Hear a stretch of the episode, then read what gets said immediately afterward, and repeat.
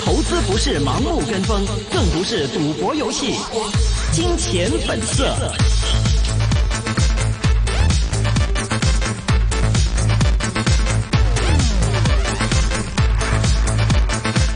好的啊，欢迎各位呢是收听二零一九年十月十四号礼拜一的一线金融网的金钱本色环节了。提醒各位听众呢，这是一个个人意见节目，嘉宾还有主持人的意见呢也都是供大家来参考的。今天呢，直播室里有明正和许阳啊，我们首先请明正跟我们回顾一下今天港股的一个走势。好的，美股在上个星期五收高，国际贸易关系进进展的相关消息提振了股市上扬，市场对于英国达成脱欧协议的乐观预期也升温。美联储将会从十月十五号开始，每个月购买六百亿美元美国国债。今天开盘，恒生指数高开百分之零点八一，之后随着增升幅涨幅百分之一。截至收盘为止，恒生指数涨幅百分之零点八一，报两万六千五百二十一点；国企指数涨幅百分之零点五三。个别股份方面，豪赌股集体暴涨，永利澳门涨幅百分之五点六九，澳博控股涨幅百分之四点四九，银河娱乐涨幅百分之四点二七。中资金融股也上涨，重庆银行涨幅百分之一点八三，中国平安涨幅百分之一点零七，国联证券涨幅百分之四点九一。地产龙头大涨，中国恒大涨幅百分之五点一三，先是新城发展控股涨幅百分之三点四四，中国奥园涨幅百分之三点一三，澳澳交所呼吁预呼，澳交所呼之欲出。在粤港澳概念推出了出现异动、外围造号，再加上澳交所概念的利好憧憬，未来的创投、大湾区等的板块有望迎来新的行情。嗯，OK，那我们接下来呢，请到嘉宾就是中润证券有限公司董事总经理徐瑞民，徐老板。Hello，徐老板。 Hello，徐老板，你好，我 Hello 嘅真實嘅故事俾你聽。是三，我有個朋友咧姓關嘅，佢係爵士嚟嘅。哦，咁三十幾年前呢，佢代表所羅門群島政府就去北京咧傾嗰個建交問題啊。嗯咁當時咧，所羅門政府咧就派咗兩隊人，一隊就係我個朋友啦嚇，嗯嗰、個爵士啦，另外一隊人咧就派佢去台灣傾建交嘅。咁因為三十幾年前咧，中國仲係好窮啊，嗯，深圳咧嗰啲路咧仲係泥路嚟嘅。咁你台灣咧係相比之下咧，台灣係富富有嘅。系，嗯咁所以所羅門群島嘅政府呢，就揀咗同台灣建交。嗯，上個星期呢，所羅門群島呢變卦咯，就系，同北京建建咗交啊！嚇，嗯，你对，你你係啊，你知啦嚇。对啊，咁呢，咁我呢個朋友呢，我同佢傾開呢，一啲個關爵士佢話呢，佢話三十幾年前，如果呢個政府聽我講同北京建交呢，現在嘅所羅門群島呢個經濟呢就唔係咁噶啦， ，OK，就會不一樣噶啦咁樣。嗯，嗱，呢個呢就係話睇遠景，唔係睇目前。係我哋做股票一樣啫，嗯你投資又係睇遠景，唔係睇目前啊嘛。即係你而家睇到香港咁亂啦，股票又咁低殘噶嘛，係咁我哋睇遠景係咪誒一定會好過現在呢？咁啊，嗯咁呢個就係考考你嘅你嘅眼光啊嘛，係嘛？嗯即係等於所羅門群島佢啲三十幾年同台灣一樣進步咗慢啊嘛。嗯如果你同中國建交呢，嗰、個進步又飛快好多嚇。系啊系，嗯所以我哋係要睇睇遠景嘅，唔好睇目前悲慘嘅時候，你又覺得將來都係悲慘啊嘛。深嗯圳三十幾年前係泥路，你又覺得三十年後都係泥路咁嚇。是咁呢、個呢、個呢、個就係睇遠景啊，就係、睇你嘅眼光啦咁樣。嗯，好，啦，咁你而家要有眼光咯，買咩股呢？啊？是，最近呢嗰啲香港咧流行咗炒物業管理股 啊，对，上个星期升得很好，係啊，因為話佢穩陣啊嘛。哎，你香港都香港嗰啲物業管理嗯都係咁啫嘛。譬如你唔交你唔交管理費咧，嗯佢就可以釘你契喎啊，啊，等你賣唔到樓喎咁啊，嗯咁即係有保證嘅收入啊。係但係我覺得而家嗰個呢類股票咧嗯炒得太高啊，三四十倍市盈率就唔係好值得啦。嗯嗯你不如誒諗下有啲股票呢，佢一樣有穩定嘅租金收入㗎。是咁你香港呢，你嗰啲地產公司啊，你嗰啲商場而家好慘啊！星期六、星期日都冇生意啊對嘛，啊又要減租啊嘛，呢啲咪影響啦。咁、有冇一啲租金收入係冇影響嘅呢？唔會減租嘅呢？嗯有冇呢？邊一區呢？嗯哪一區？咁深圳咪咁滯啦，啱咯，係咪啊？ 有遠景啦 嚇！你你而家深圳好好旺噶，哦，就對對唔會對，有即係嗰個租金唔會話去減噶。嗯對，我有我有一個朋友咧係誒專科醫生嚟㗎，嗯佢喺香港自己掛牌做醫科專科醫生嚟嘅，以前都係港大嘅教授，係即係醫學教授。佢而家去深圳咧，深圳有一間港大開咗間醫院啊嘛，嗯佢就個個月咧都會去嗰度哦即係幫手嘅。哦是是是咁即係幫佢哋培訓下一代嗰啲人咁啊。係佢而家同佢老婆呢，有一日同我講：，哎，我要移民啊！我話移民，你香港做醫生咁好撈，你去到外國啊，好好低錢嘅喎啊！嗯即係好似有個醫生呢，佢喺英國呢，一個月二萬零蚊啫嘛，即係減晒税都得二萬零蚊。哦但係嚟到香港呢，去瑪麗醫院做呢，十萬蚊，相差好遠。我話你點會移民啊？嗯佢話：，哎，我移民深圳啊！咁啊這是搬個家係啊，深圳佢啲酒店啊好靚啊，樣樣佢覺得誒、呃比香港又又舒服，夜晚出街咧又安全咁樣，咁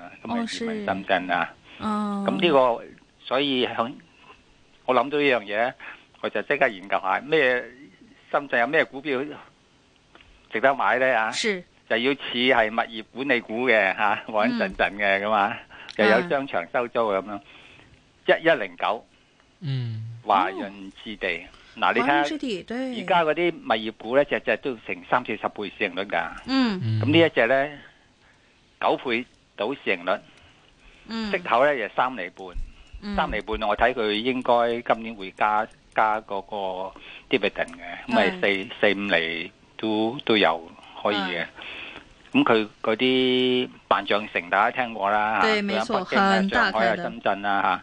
對又好旺，尤其星期六、星期日啊，一到假期啊咁樣就唔休冇冇生意做。呢嗯係只股票就好好特別啦，佢又搞埋啲即係起啲建築物咧，就係做學校啊咁樣。嗯即係佢泛泛咧都，我覺得佢裏邊泛泛嗰啲業務咧都係係穩定收入嘅喎。係咁兩個比較，嗱你嗰啲物業管理股三十倍以上市盈率，嗯咁呢只十倍市盈率，咁你揀邊個咧？是咁你呢只股票亦都有嗯物業管理收收租啊嘛，佢一樣有嘅，佢啲佢一樣有起咗啲誒住宅啊，咁主要都係哦響深圳嘅，佢一樣嘅，但係佢就冇冇咁多咁解啫嘛。嗯啊咁但係比較起嚟平好多，抵好多係係係嗯。喎。嗱，咁啊講完啦，咁 OK 有咩問題咧？ 呃，刚刚徐老板介绍的是深圳方面呢，还是比较好，嗯也是关注在内地方面的一些的发展。但是最近来说，有一件事情，很多听众今天很多听众重复问同一只，就是三二三马钢啊，因为最新来说看到它是被这个呃宝武钢收购，那么收购价是两块九毛七，这么低啊，有听众就觉得说，哎，会唔会即係太低啊？呢、個收益，而且佢買嘅時候三個六同四蚊，而家兩個九毫七咁樣，咁應該點做好呢？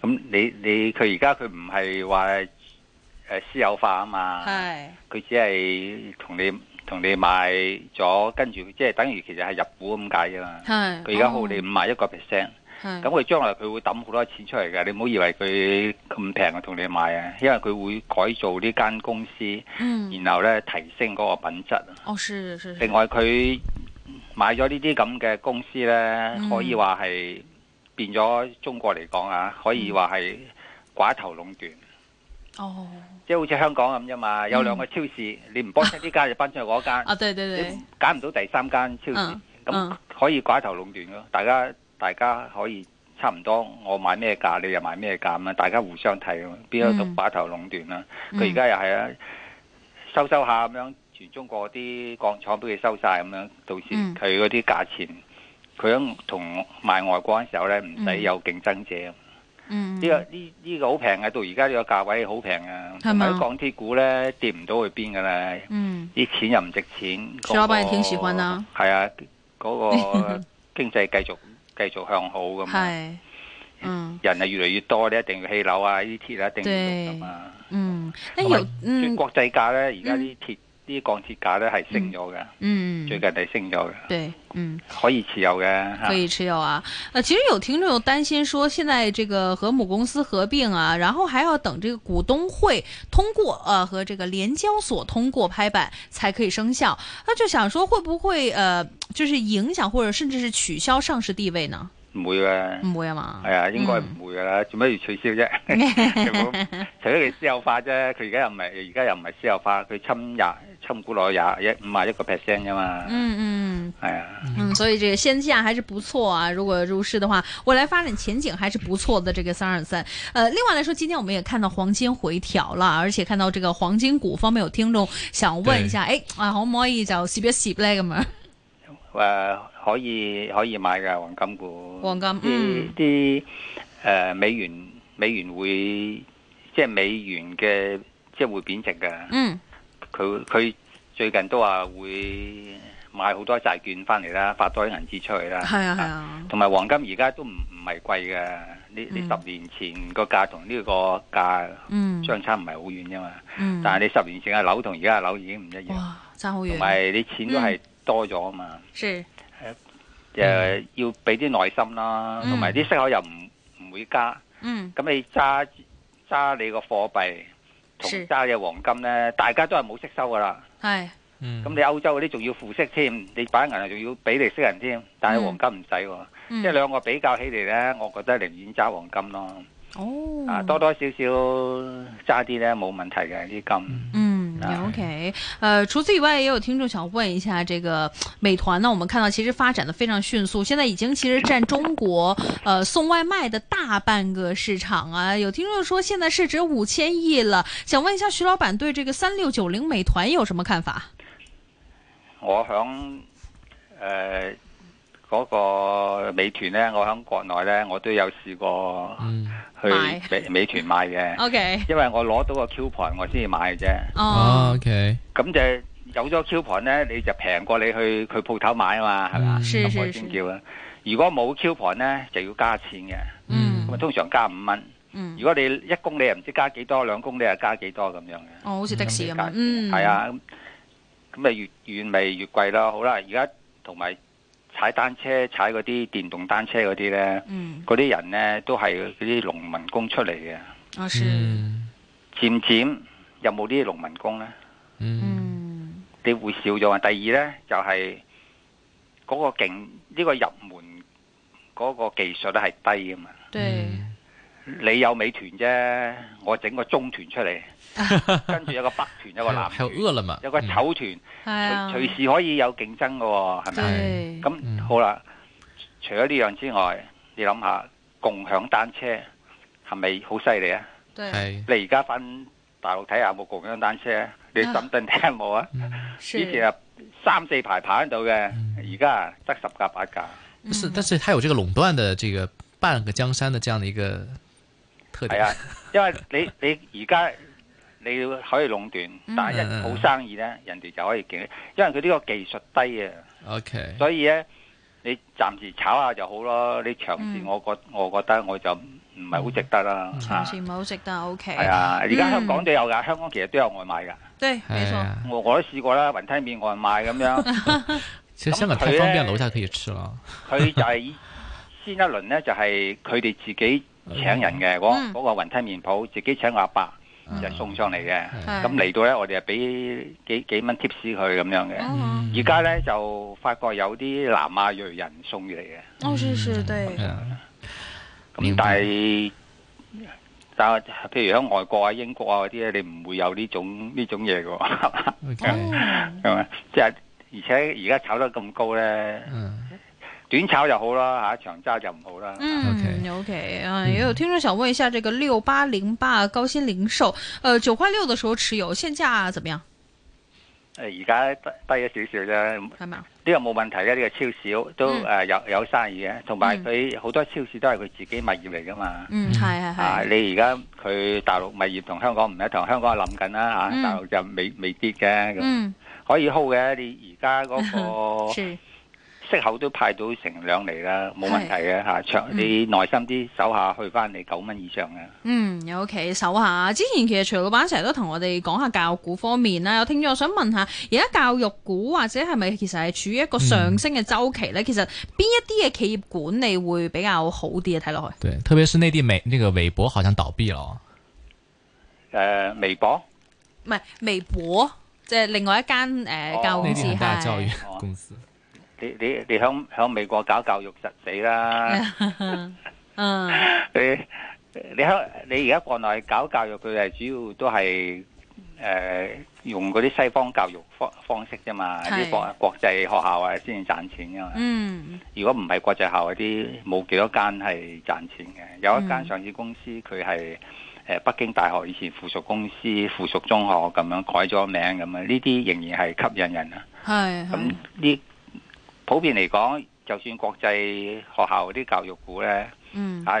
我要講嗰啲係唔係補習社啊？有啲上市公司係補習社嚟嘅啊！嗯真係嗰啲學校嗰啲呢，佢仍然都有吸引力嘅，因為中國人仍然都係崇洋嘅嚇，嗯西西方啲教學方法啊，咁啊覺得係好啊咁樣。嗯其實如果中國如果話你話中國啲教育唔得，如果唔得啊，中國點可以四十年前呢一塊泥地，而家有太空人有飛船啊？嗯係係呢啲都係教嚟噶嘛，唔通呢嗯啲人全部馬雲啊，呢啲全部喺美美外國畢業翻嚟，唔係噶嘛。嗯，即係中國係有中國嗰一套嗰個教育方法嘅，是是是，嗯咁所以你可以考慮嗰啲誒仍然用中國制度嘅。而家有話有係有中學同埋誒學院制嗰啲上市公司咧，對，佢仍然都係用中國嘅傳統方式㗎。嗯咁啊讀書就個台面啊，成幾尺厚嘅書板度咁樣嗯，跟圍牆似的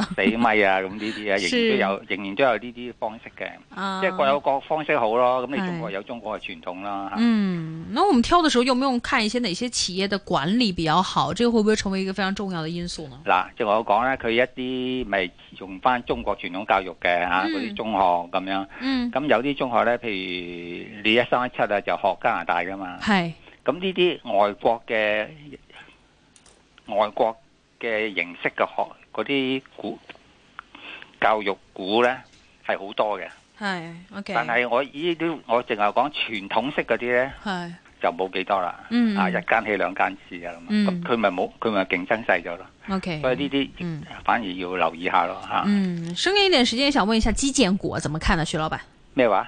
基建股，基建啊，嗯基建可以可以可以揸嘅，冇問題嘅。中國 OK 一帶一路有排有排玩嘅。啊嗯，有排係嘛？誒，另外一個其實就唔想有排玩嘅就係好多聽眾咧，其實都重複咁問問緊而家社會事件其實對於港股一啲嘅影響啊，以後會唔會上落市啊？甚至有聽眾其實已經係誒拗翻啲歷史，交翻啲歷史翻嚟就話誒六七年暴動之後七三年嘅股災同而家暴動其實有冇相似嘅地方？誒、呃會唔會同即係之後又會迎嚟一次世紀性嘅大股災？大家都係關心呢啲喎。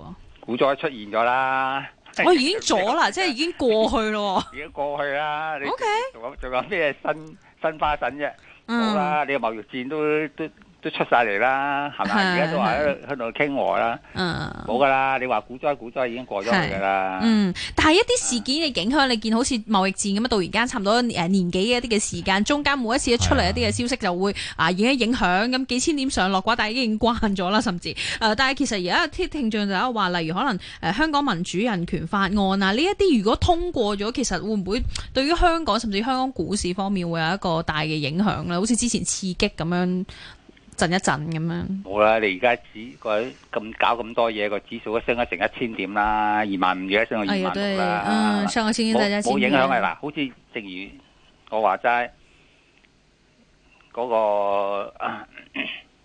我朋友喺所羅門群島嘅嘢，你而家睇到係咁樣，你都要睇翻遠景啊嘛。係所係，羅門群都同邊個建交，你睇到遠景啊嘛。嗯對，啊，我就唔覺得正話你講啲嘢係一個大件事嚟嘅，嗯嗯嗯嗯，對中國嚟講係小事一樁。中國嚟講小事一樁啊，OK，嗯哼，所以對於未來來說，港股方面呢，徐老闆的遠景還是不錯的。最後還有這個十幾秒的時間，想問一下徐老闆，咁多個板塊啦，最中意邊個？定係頭先講嘅深圳方面嘅板塊概念股啊？嗱，正話介紹嗰啲要留意啦。係另外加多一樣，係大家選擇啊，誒水泥股。水泥哦啊水，OK，泥股值得留意嘅，真係好平啊！幾倍市盈率真係去邊度買啊？是係啊，看市盈率啊，這個時候真的是啊，好不容易掉下來這個位置。我冇揸。 OK，唔該晒徐老闆自己申報個人利益啊，我哋下個禮拜再見，Thank you，拜拜拜。拜。拜拜。